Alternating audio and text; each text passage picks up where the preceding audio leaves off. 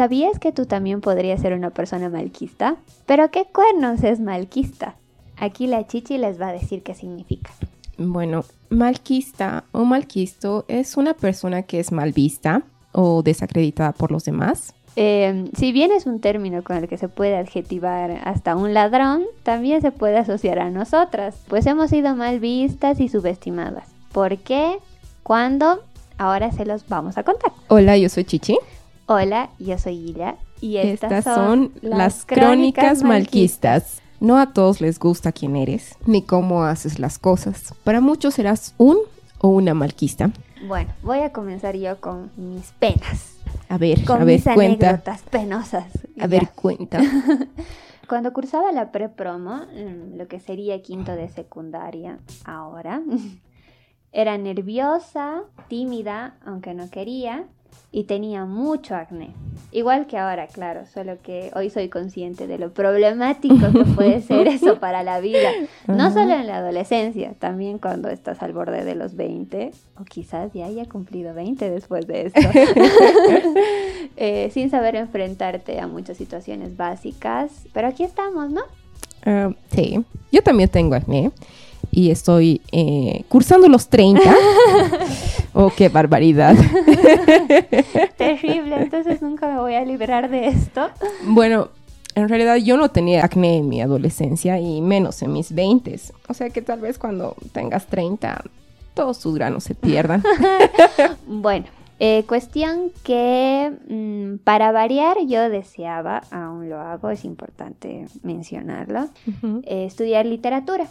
Eh, todo eso bonito que había leído, pero aparentemente no he entendido un carajo. Eh, bueno, y eso me lo hizo notar nada más y nada menos que mi maestra de literatura. Ustedes van a decir, pero ¿para qué tiras bolas? Y la mayoría de los profes son una bola de giles, que verticales, que esto, que lo otro. Menos tú, Chichi, tú eres genial. Qué alivio, pensé que ser maestra era cool. Cool, mm, pero cuando sabes lo que haces. Eh, Ujú. Bueno, yo sabía esto de los profes, ¿no? Bueno, de los profesores conservadores. Ajá. Eh, pero esta es una anécdota. Sirve para la deconstrucción Ujú. y para reírte de vos, obvio. Además, eh, yo era corchetis, pero corchetis mal, de las que hacen todo lo que les piden sin salir del molde. eh, uno, para evitar problemas y Ajá. dos, para que el sistema educativo represor me vea con buenos ojos. También por creer en la meritocracia. Jeje, ilusa. Em, bueno, era día de relatar la novela que leíamos y también presentar nuestra ficha de comprensión de lectura. Era un libro hermoso, era El túnel de Ernesto Sábato. Ah, sí, nunca he leído, ¿es bueno? Eh, sí, léelo, por ahí lo entiendes. lo entiendes mejor que yo. Bueno, sí lo entiendes, ¿no? Mm, tal vez, pero, sabes, estoy en un taller de metodología de la lectura y me está costando la lectura de comprensión. Eso que tengo una gran experiencia siendo lectora, pero no, no me va. Mi madre. Sí. me siento identificada. La emoción que me daba leer el libro. Pero bueno, sábado, si estás escuchando esto en la dimensión que sea, perdón, mil veces perdón. Eh, yo había leído el libro completo. Un poco a las apuradas, pero el tiempo que me daban, ¿no? Eran solo 15 días, chicos. No soy rápida leyendo libros, lo siento. También me rajé en la ficha, pero de todas formas eh, llegué a la clase nerviosa. Entre la cara de culo de la profe y mi inseguridad, cagué, estaba jodida. También voy a decir que sudo mucho cuando estoy nerviosa. Siempre sudo mucho en realidad. Yo también sudo. Pero cuando digo esa palabra existen personas que me corrigen y me dicen que no soy un chancho, porque los chanchos sudan y las personas transpiran, pero vamos a hablar del sudor porque este es nuestro podcast. Sí, maldita sea. Bitch. bueno, entonces estaba sentada esperando, sudorosa. Hay que recalcarlo sudorosa, por favor. Nuestra palabra del día será sudor. Además de mariquistas. Por supuesto. Genial. Y llega el momento en que escucho a la vieja. eh, así le diremos desde ahora. Pucha, han debido decir eso mis estudiantes cuando era profesora de secundaria. Esa vieja de inglés. No, tú eres profe bien. Cuestión que la escucho decir, Alvarado, Ajá. hacia el frente a continuar el relato, por favor. Me paro así rogando para no arruinarla, eh, con mi cuadernito en las manos, temblando. Y me pongo frente a todo el curso y comienzo, ¿no? Relato. En medio de mi disertación me doy cuenta de que era un divague total, así repetía palabras, decía frases como o algo así, así que Mm. demostraban mi ignorancia del libro Ajá. y el famoso eh, eh, así en cada palabra creo, ¿no? Después, Ajá. bueno, cuestión que la maestra me dice, señorita Alvarado, por favor, ya basta, suficiente.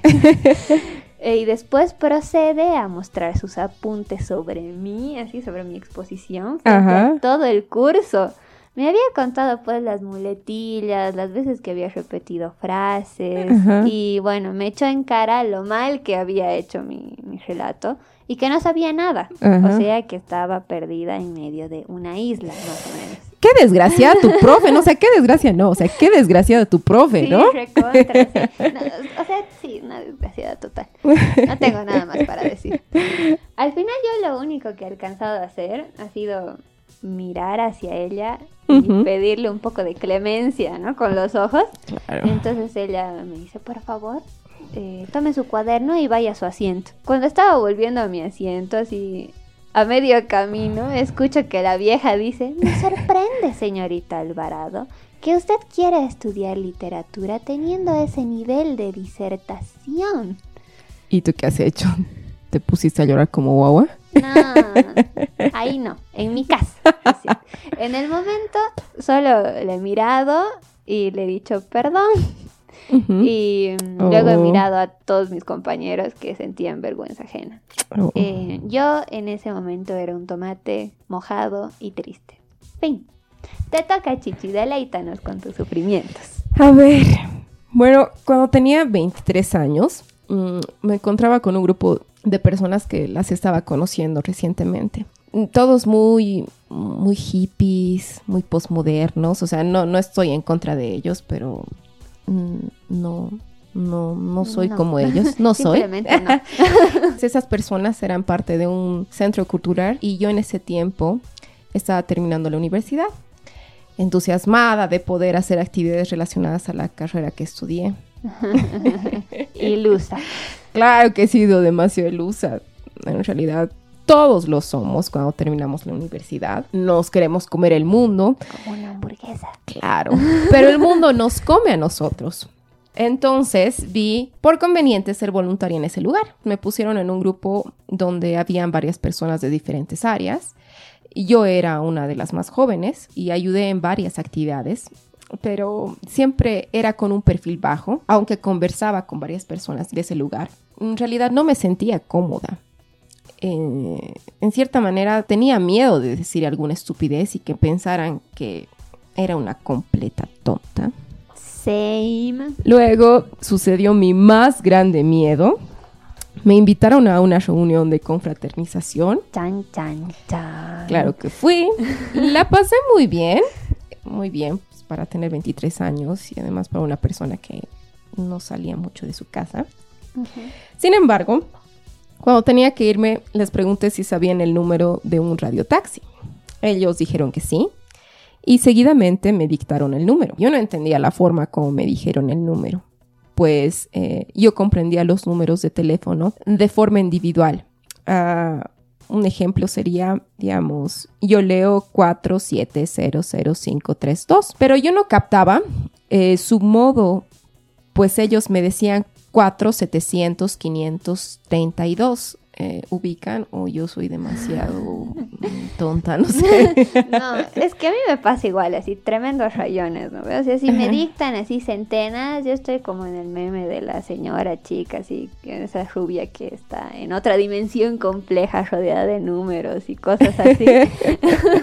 Lo mismo me pasa si hubiera existido ese meme cuando tenía 23. Eh, de verdad, lo tendría como foto de perfil. o quizás sería con nuestras caras. Oh, sí. por ese motivo, eh, les dije que me dictaran los números uno por uno. Entonces, uno de ellos me dictó como le pedí, pero, y aquí viene lo feo, una chica que evidentemente no le agradaba desde el principio, obvio que no voy a caerle bien a todos, no soy monedita de oro, les dijo a los demás, no puedo creer que no entienda así los números. ¿Se hace la tonta? ¡Me emputa!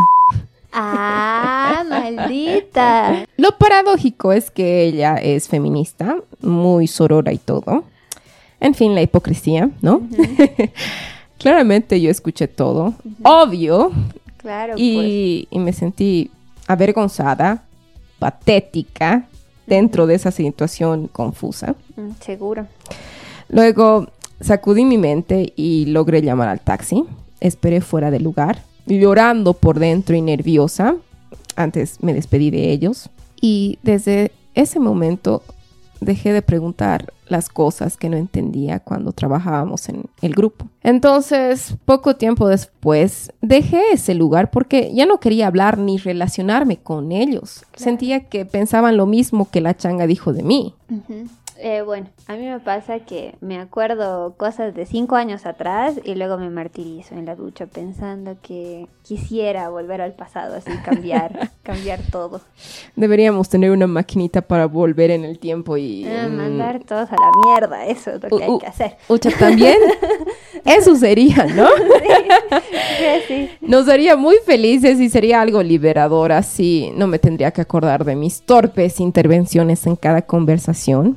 Porque esta experiencia es nada a las muchas que tengo y que son fantasmas que me atormentan hasta ahora. Pero lo bueno es que es que entendí que tengo una forma diferente de comprender las cosas, nada especial, solo diferente. Comprendí que tardo en aprender las cosas y me tomo tiempo para crear mis métodos de aprendizaje.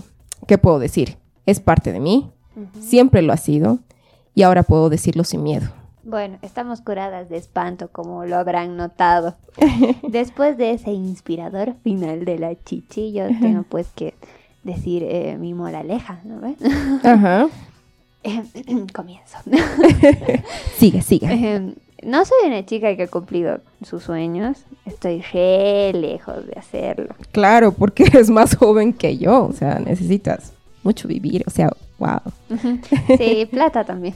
Claro. Eh, bueno, estas anécdotas pueden parecer así muy infantiles, ¿no? O nada trágicas a comparación de muchas otras o de la vida de otras personas. Eh, sin embargo, nosotras las contamos porque son momentos así puntuales que han marcado nuestras vidas, ¿no? Por más indefensos que parezcan. Yo no he logrado estudiar, por ejemplo, literatura, ¿no? Tampoco tengo el intelecto que quisiera. Mm, en eso yo no estoy de acuerdo, porque eres alguien muy inteligente, si no, no hubiera hecho este podcast contigo. Ah, voy a llorar. Gracias, Chichi. Siento que soy tu hermanita menor. Oh, sí, solo que no peleamos por la ropa, ni nos peleamos por quién lavará los platos. Aún no. bueno, en fin. En realidad, en estos momentos estudio por mi cuenta cuando puedo, ¿no? Eso es bueno. Sí, pero tampoco hago casi nunca lo que me gusta, excepto esto, claro. Uno de los motivos seguramente ha sido el discurso patético de, de mi profesora, ¿no? Pero no quiero ser víctima de eso, sino que ahora me siento mucho más valiente de contarlo, ¿no? De entender que me pude haber equivocado, ¿no? Lo acepto, pero que hay ciertas actitudes que se espera dentro de un sistema educativo, ¿no? En el que no todos pueden encajar porque venimos de diferentes realidades, crianzas, privilegios y un largo etcétera de cosas. Sí, tienes razón. Y una cosa que hay que remarcar Ujú. y es importante entender es que existen un montón de personas que son diferentes, eh, las cuales sufren por no entrar en el prototipo de ser humano sociable, con una rapidez increíble al momento de aprender las cosas. Eh, yo podría decir que esto es culpa, como tú dices, del sistema educativo y también de la sociedad misma, porque no acepta otra forma de comprender la realidad y por culpa de eso callamos, por tener miedo al rechazo y no ser parte de un grupo, pues las personas necesitan, evidentemente, ser parte de una colectividad. Entonces, por favor, no nos enojemos cuando alguien no comprenda algo, ni la tildemos de cojuda o estúpido. Mejor tratemos de comprender su mundo. ¿No es así? Sí, Y si te identificas con nosotras, ¿no? Este es el momento de desafiar a tus pedos mentales y a tu entorno también. Sí. Está bien ser rebelde con, con las normas. No tengas miedo a equivocarte, ¿no? Y a decirlo, sobre todo a decirlo. Se puede escuchar muy obvio. Pero siempre necesitamos así de alguien que nos diga que está bien ser rarito rarita. Sí, eso es también. Es, es hermoso ser rarito y rarita. Sí, Y, y también ser diferente al momento de vestirte. sí, O también ser diferente en, no sé, en tu cuerpo. ajá. Sí, para la persona que dijo que mis dedos son, parecen de alienígena, pues muchas gracias. Eso también quería decir. Sí, yo también tengo los pies bastante grandes y no son para nada hegemónicos, así que también quisiera aclarar. Somos raritas y muy orgullosas. Sí. Esperamos que se hayan divertido con nuestras vivencias y si quieren escuchar más de nuestros chascarrillos, me siento Bart. Les invitamos a escuchar el siguiente capítulo. Gracias y saludos muy sudorosos. Chascarrillos va a ser nuestra tercera palabra del día, por favor anótenlo, ¿no? Sí. Y bueno, sí, una tomadita de mano sudada. Gracias por el aguante. Beishu. Bye bye.